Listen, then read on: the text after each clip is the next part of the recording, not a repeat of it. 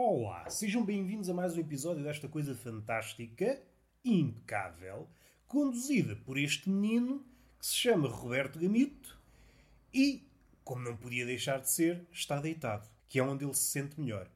Também se sente muito bem ao rés de certas carnes. Sou carnívoro no que toca ao coração, mas, por força das circunstâncias, o meu coração está a passar fome. O meu coração precisa de qualquer coisa para trincar, enquanto relações públicas do coração tenho falhado. Ah, tenho falhado. Mas não é por aí que nós queremos ir. Hoje vou ocupar-me de um tema que gosto muito: o riso. Vou partir de três ideias. Em princípio serão três ideias. E mesmo essas três ideias já dão água pela barba.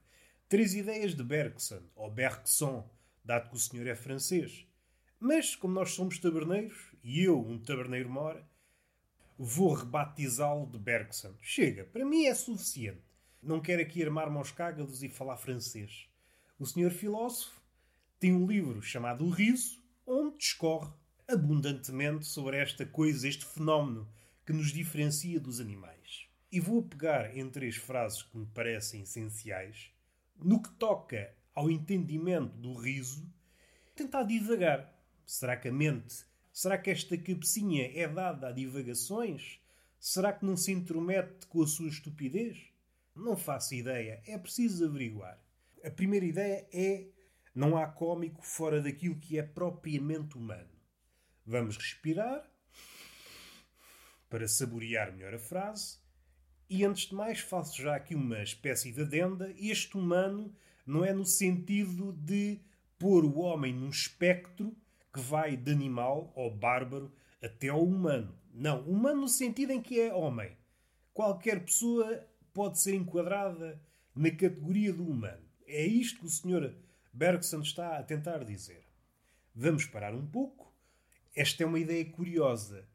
Pensando no homem enquanto figura que entra no jogo, e até podemos pensar no Criador como figura que mete o homem em jogo, o homem é aquele que torna o mundo risível.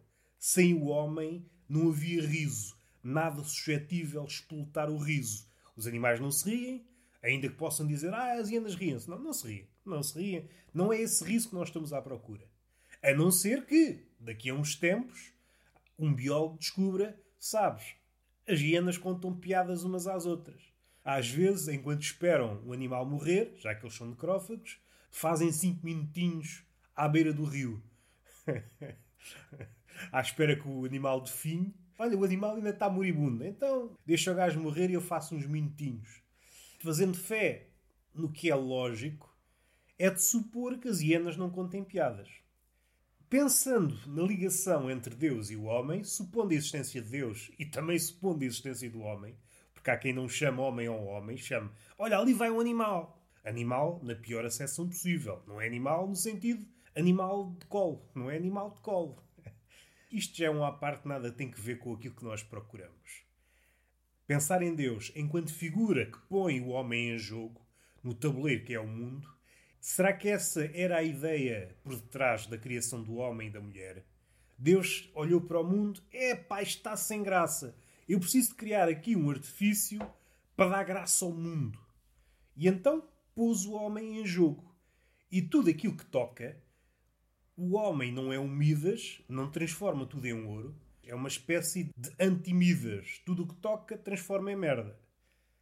É evidente. Isto é uma hipérbole. O toque do homem torna as coisas risíveis. Quando as coisas. Quem diz coisas, diz animais. Parece que manchamos as coisas de comédia. Uma das observações que podemos retirar daqui é que tudo o que o homem faz ou tudo o que o homem toca é ridículo. Nós manchamos de ridículo o mundo. Ainda que esta observação esteja um bocadinho desfasada do século XXI. O século XXI está em pose e convive mal com o ridículo. Ainda que o ridículo esteja sempre lá. Está é camuflado. Também podem dizer, Roberto, mas os animais não são engraçados, risíveis. São-no, concordo convosco, mas na medida em que nos faz lembrar alguma coisa humana. É preciso encontrarmos algo de humano no animal para o animal nos suscitar qualquer riso, qualquer risinho. Ou seja, antes do homem não havia riso, não havia cómico. Se o homem aprende qualquer coisa com os animais, o contrário também acontece. E as provas estão em todo ao lado. Há animais que se adaptam bem às novas configurações humanas.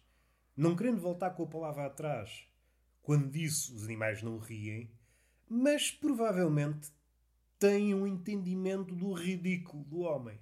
É evidente que já estou a humanizar o animal. Certamente já vos aconteceu. Fazem algo ridículo e quando olham para o lado percebem que um cão ou um gato vos está a observar.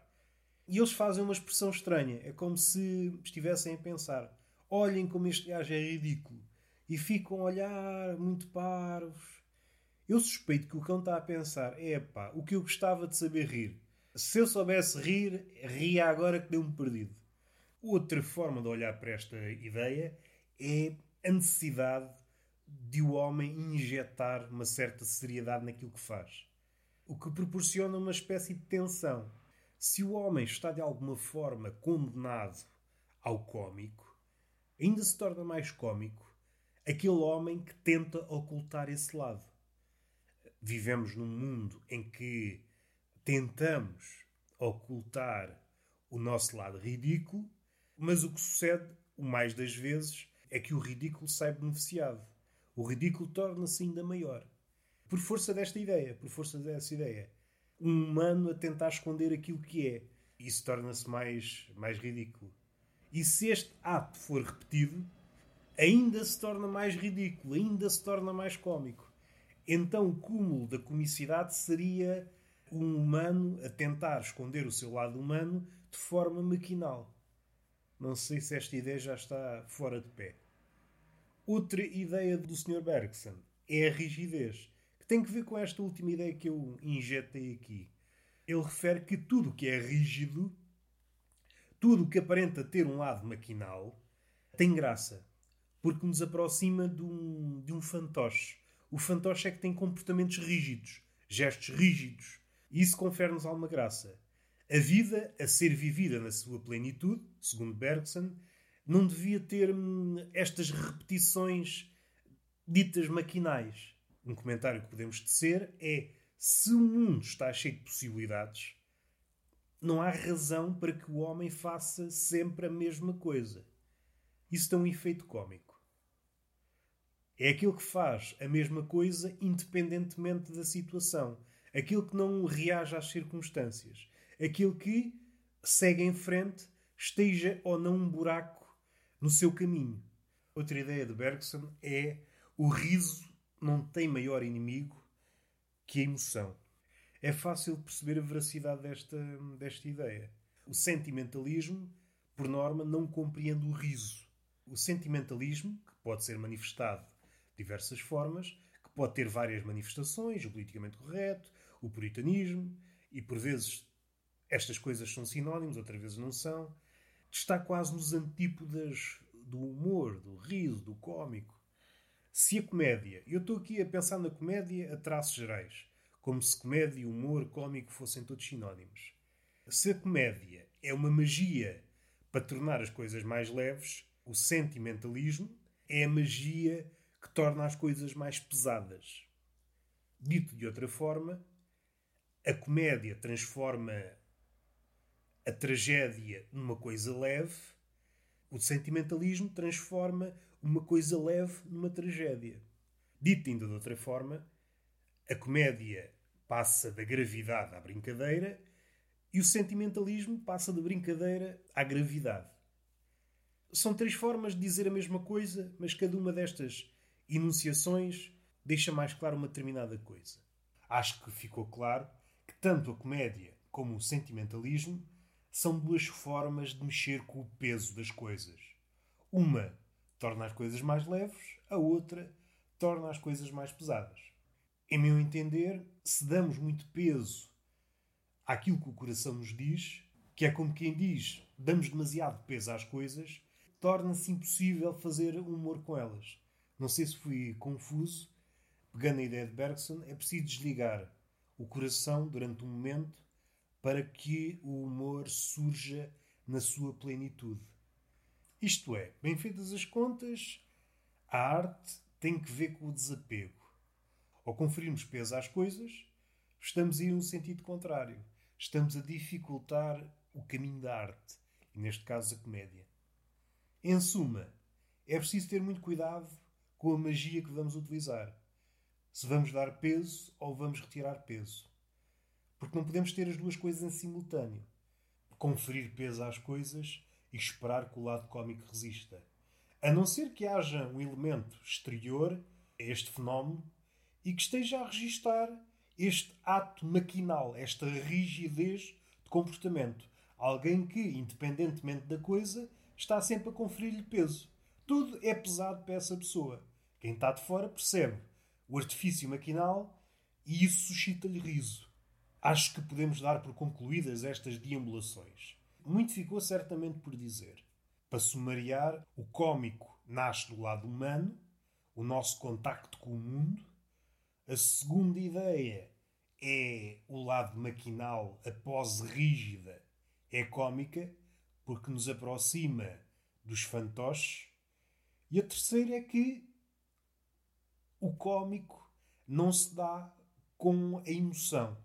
No limite, o sentimentalismo é uma operação de conferir peso, enquanto o humor é precisamente o contrário tornar as coisas mais leves. E esta é a tensão do nosso século, esta terceira ideia. Há a tribo que quer tornar as coisas mais leves, e do outro lado há a tribo que torna todas as coisas pesadas. Está feito. Beijinho na boca e palmada pedagógica numa das nádegas. Até à próxima.